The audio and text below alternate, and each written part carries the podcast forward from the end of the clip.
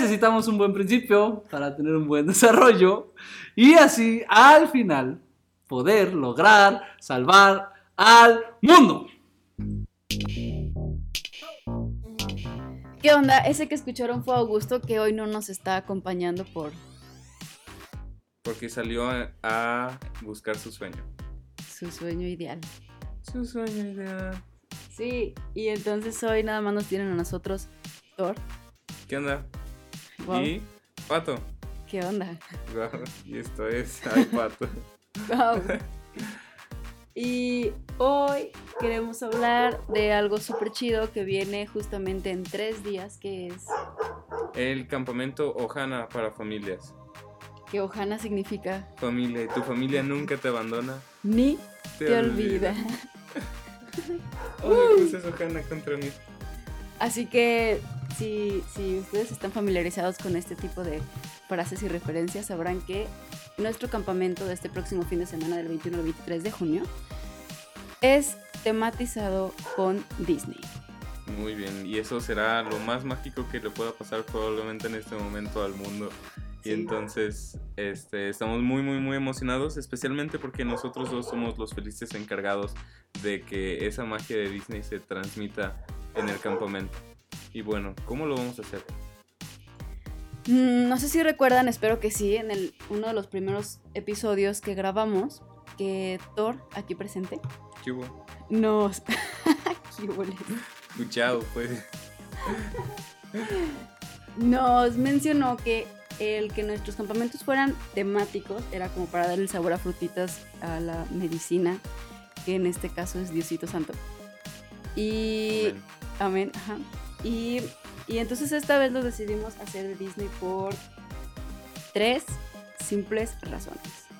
La primera es que amamos Disney, Ujú, la más importante. La segunda es que yo amo Disney. esa, esa es más importante aún porque, porque sí, porque me quisieron hacer el paro, la verdad. Y la tercera es porque creemos que realmente Disney en su forma de mm, compartir sus valores y su magia y, y su, su amor, sí, literal, su amor y su forma de ver la vida y su heroicidad y hasta su villanacidad, palabra. villanicidad, ajá, eh, sirve mucho para evangelizar y para, no sé, cómo hacer analogías con nuestro ser cristianos. Y eso es lo que les queremos compartir hoy. Sí, y es que para alguien que está siendo evangelizado, incluso cuando le estás enseñando cualquier cosa importante, es muchísimo más fácil llegar a ellos y que lo entiendan si les llegas con referencias de cosas que ya entienden o ya les gustan. Entonces, o sea, incluso Jesús hacía muchísimo eso, que cu- cuando hacía sus parábolas siempre contaba de cosas que la gente entendía, que en ese entonces entendían de sembrar y pastorear, ahora no, ahora entendemos de Disney y de Marvel y cosas así, ¿no? Pero pues entonces es como incluso hasta cierto punto siguiendo mucho el ejemplo de Jesús por lo que hacemos esta clase de cosas.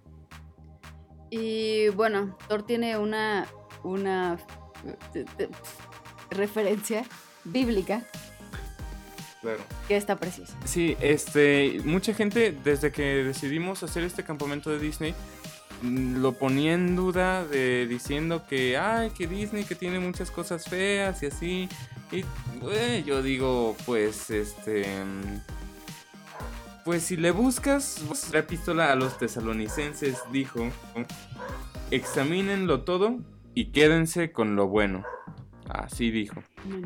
y eso estamos haciendo.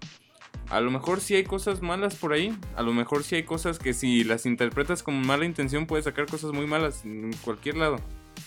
Pero lo que estamos haciendo aquí es agarrando todo lo bueno, que hay muchas cosas buenas y hay muchas cosas que también con una buena interpretación se pueden mejorar. Y entonces tomar eso y hacerlo todavía mejor es lo que estamos intentando hacer con esto. Y nos dimos cuenta también que, en, bueno, en la estructura del cine en general, pero eh, pues en este momento específicamente en Disney, existe algo que se llama la curva del héroe, que es como la mayoría de nuestros héroes Disney eh, funcionan de ir de su punto A a su punto B o de su punto C. No, digamos que es un punto B. De ir de su punto A a su punto B, pero con poder. pero con poder. Así es. Este, sí, este es como el, como el arco de crecimiento de cualquier personaje, pero con, con el héroe normalmente tiene como esta pequeña cualidad o constante de que tienden a volver al mismo lugar o la misma posición o con las mismas personas o al mismo puesto en el que estaban cuando empezó la historia o la aventura o la película, pero pues con poder. O sea, o, o como ejemplos para esto, algunas de las principales películas en las que nos vamos a basar con el eh, para el campa, como por ejemplo El Rey León, que es la película favorita de esta muchacha. Es la principal, es la eh, Disney, sí, es la principal. ¿Quién? ¿Blancanieves? ¿Cuándo? ¿Qué es eso? El Rey León, ¿Quién por es favor. Mickey Mouse? El heredero, el hijo único primogénito del rey de Mufasa. Más sin embargo, eso está súper mal dicho, ¿verdad? Pero hay una canción de La Bella y la Bestia en la que sí dice más, sin embargo. Así Prosigamos. que es- está, pa- lo pasamos Está. Disney. Está Disney, sí, esto es- fue una referencia a Disney, no lo sabían. Eh, sin embargo, todos sabemos, y si no sabemos, pues sorry por spoileársela. Sí. Spoiler alert, si no has visto El Rey León, Sí, párale aquí, párale aquí, ve, corre, ve. Eh, Mufasa muere y entonces Simba huye, tiene que huir pues porque se asusta, tiene mucho miedo y porque su tío Oscar, que mi sobrino le dice Oscar, Oscar, el tío Oscar.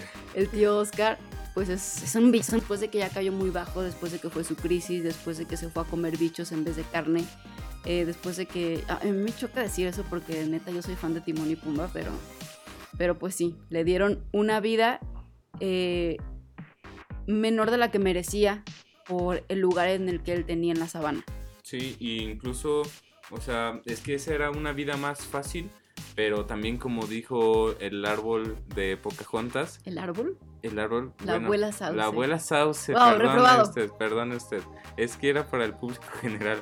Este, eh, que el camino más fácil no siempre es el más bueno, ¿no? Entonces, pues ahí Simba, sí, a lo mejor sí necesitaba a Hakuna Matata en ese momento, si no se hubiera muerto. O sea, Timón y Pumba sí le salvaron la vida. Pero no, esa no era su vida. Esa no era la vida No que era le su tocaba. punto B. No era su punto no B, su exactamente. Entonces estuvo viviendo una vida fácil, pero no era la vida correcta para él.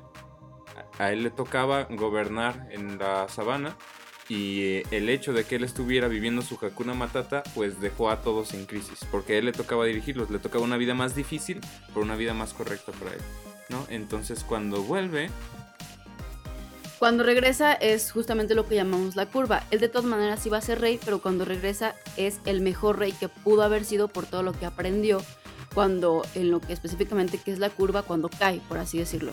Eh, eso podemos hacer analogía pues, con todos, ¿no? O sea, cuando tenemos como una situación y una crisis que a nadie nos gusta pasar, aprendemos muchísimo más de eso que cuando estamos bien o cuando todo se nos da, por así decirlo. Y, pero el objetivo de las crisis es regresar a lo que somos, pero con poder. Y regresar mucho mejor de lo que pudimos haber sido si no caíamos en esa curva o en esa crisis, que es lo que hace Simba este, al aprender todo lo que aprendió y aparte al, al sanar todo lo que tenía que sanar, que tú sí de repente tienes que alejar un poquito para lograr sanar las cosas. Sin embargo, vemos también hay un momento en el que él dice, yo no quiero regresar porque pues, nadie me va a querer, todos van a pensar que yo maté a mi papá y, yo no merezco ese lugar y aparte yo vivo aquí muy feliz y a mí que me importa y por un momento huye porque le da miedo y porque al mismo tiempo se nota como que él, él siente que no es merecedor de ese puesto que le toca, eh, porque él sigue sintiendo como que culpa, como si él sí hubiera matado a su padre. Pero aquí está la, el personaje hermoso, el otro principal, que es Nala, que básicamente lo convence de que pues él sigue siendo él y que todo el mundo lo ha extrañado muchísimo y que, bueno, específicamente le pone un, ¿cómo se puede decir? Como una carnada, que es su madre. Cuando le habla de su madre, creo que es cuando Simba se le abren los ojitos así de, wow, o sea, mi madre está pensando en mí. Y es cuando decide regresar y, y pues sí, regresa literalmente a salvar la sabana. Sí, y algo también muy importante aquí de cómo regresa Simba, volviendo un poquito a lo que hablábamos también en el primer episodio, de, de lo que, que cómo te quiere Dios, que te quiere siendo la mejor versión de ti mismo, no otro, siendo tú mismo. Pues Simba vuelve y al final triunfa y se convierte en el rey, pero así igual que al principio lo confunden con Mufasa y que él quería ser igual a su papá, pues no va a ser igual, no va a ser el mismo, él nunca va a ser Mufasa, va a ser Simba y va a ser un gran rey, pero nunca va a ser gran rey Mufasa, va a ser gran rey Simba, ¿no? Incluso, pues eso es como el chiste, ¿no? Encontrarte a ti y descubrir quién eres, porque incluso, o sea, cuando era niño, Simba, y cuando cantaba la de Quiero ya ser el rey, era un niño que tú decías, híjole, o sea, si ese llegara a gobernar así como está, qué horror, ¿no? O sea, le da en la torre a todo el reino, El a todo chico lo que cada toca la luz. está más mal. Ese chico cada día está más mal, sí, justo así. Entonces, sí, fue necesario todo eso. Digo, quién sabe por qué cosas pasó Mufasa para llegar a ser el grandísimo rey que era, ¿no? Probablemente no estuvo en el exilio durante años y se le murió su papá, pero seguramente pasó por alguna crisis muy grande para aprender los valores que aprendió, para llegar a tener el valor que tiene y para llegar a conquistar a, a su gente, que la gente lo amaba como rey. Bueno, a pesar de que seguramente era un soberano devorador porque pues es un león, pero es como una metáfora, vaya. Otra de las películas que vamos a estar utilizando así de las principales es Tarzán. Tarzán. Tarzán es una excelentísima película y hay cosas muy curiosas sobre Tarzán que nos dimos cuenta viéndola para, eh, para analizarla justamente para el campamento. Este, bueno, empezamos a notar que tiene muchos paralelismos con la vida de Jesús, ¿verdad? Sí, es verdad. Como que tú, tú notas algo muy importante de Cala. Ahí empezamos a notarlo todo. ¿Qué noté? O sea, noté muchas cosas. Sí, bueno, pero que se parece a quién. Ah, wow, sí, noté algo muy importante. A mí siempre, no sé por qué siempre me ha llamado la atención la frase que dice, no sé, cada que termina algo loco que hizo Jesús, así como bien rebelde, siempre dicen, y María todo se lo guardaba en su corazón. O sea, como que María sabía para lo que Jesús había venido al mundo, para lo que había sido enviado, y entonces, pues ella, pues literalmente se había comprometido con Dios en, apoyar esa causa, por así decirlo, y no, no entrometerse, aunque le doliera, aunque pasara lo que pasara. Y pues es muy loco porque efectivamente María pasa en silencio gran parte de su vida solo viendo cómo, pues cómo Jesús va creciendo para llegar a lo que tenía que llegar, ¿no? Y en este caso Cala básicamente hace lo mismo porque ella realmente sí adopta a Tarzán, realmente lo ama como su hijo y da su vida por él y lo protege de todo el mundo y, y crean un lazo y una relación muy bonita. Pero en cuanto ve poco a poco desde chiquito que, que Tarzán se está encontrando a sí mismo, que se está dando cuenta que no es un, un gorila, que se está dando cuenta que la selva no es su lugar, eh, que está viendo las diferencias, que está viendo que, que Kerchak no, pues no lo recibe como le gustaría que lo recibiera, Kala no se estresa y no se enoja y no, le, no lo regaña y no intenta cambiarlo de opinión, sino que literalmente no dice nada más que puras palabras de amor y puras palabras de apoyo y lo hace sentir como no importa que seamos diferentes, yo te amo, estamos juntos en esto, este, esta puede ser tu familia aunque tú quieras hacer lo que quieras hacer. Y, entonces siento que Kala, igualmente que María, todo se lo guardaba en su corazón porque ella sabía que iba a llegar un día en el que Tarzán se diera cuenta que era un ser humano e iba a querer buscar su humanidad y claramente se iba a tener que alejar eh, en cierta forma de su especie porque ya no iba a buscar ser gorila como al principio, iba a buscar ser humano. Sí, pero en ningún momento Kala le, le ocultó que fuera diferente, le ocultó que fuera humano. En ningún momento le dijo, no, si tú eres gorila como nosotros, y te callas y siéntate y calladito te ves más bonito, ¿no? Como, como muchos padres podrían hacer con sus hijos, ¿no?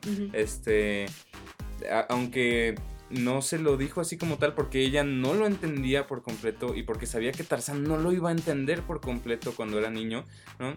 Y simplemente lo tomó de la mejor manera que pudo, de la manera más madura que pudo y le explicó que por más que él pueda ser diferente, puede hacer grandes cosas y puede pertenecer a la manada porque tiene similitudes, incluso esa escena muy bonita en la que le dice, este, ¿qué ves aquí? Tienes dos ojos igual que yo, una nariz igual que yo, dos manos y luego le dice, y un corazón y ahí empieza la hermosa canción de Phil Collins, ¿no? Y, y todo eso Y, es muy... y eso fue ante la desesperación de Tarzán. Exacto. Porque, porque Tarzán empieza como a quejarse y Kala empieza a ser como muy linda, así de, ay, no te preocupes, y empieza a jugar. Entonces Tarzán se desespera y le grita, mírame, así como no me estás escuchando, o sea, no trates de convencerme, ¿qué te pasa, no? Y Kala en vez de desesperarse por ese mírame, pues llega a estas analogías y les dice, de alguna forma tú y yo somos iguales porque nos queremos. Y, y eso hace que esta relación funcione. Todo lo que, o sea, todo lo que vaya aparte de eso, pues es como que aparte, literalmente. Sí, este, y también en esa misma parte, un- una vez que Pato empezó a notar esas cosas, yo empecé a notar otras cosas en Tarzán, que pues también tiene algunos paralelismos y similitudes con Jesús, que pues tiene dos naturalezas, que Tarzán sí es humano, pero también es gorila, o sea, aunque no, no es físicamente un gorila, como ya perteneció a los gorilas, acaba siendo un gorila y de hecho acaba siendo el macho alfa de los gorilas y, y por más que Jane lo intenta convertir en humano y, y- por más que él por un momento dice, no, yo sí soy humano, pues no, o sea, nunca va a poder ser humano porque no es humano. Nunca va a poder separar sus, sus Claro, dos porque es, es los dos, es simio y es hombre, ¿no? Este, y Cala cuando lo recibió, bueno, o sea, María no adoptó a Jesús, pero lo recibió y lo aceptó. Y Cala cuando lo aceptó y lo recibió, ella evidentemente sabía que él no era gorila, que él era humano, ¿no? Y, y dijo, ok, yo lo voy a aceptar como gorila, este, y yo lo voy a criar como gorila, y va a ser uno de la manada, ¿no?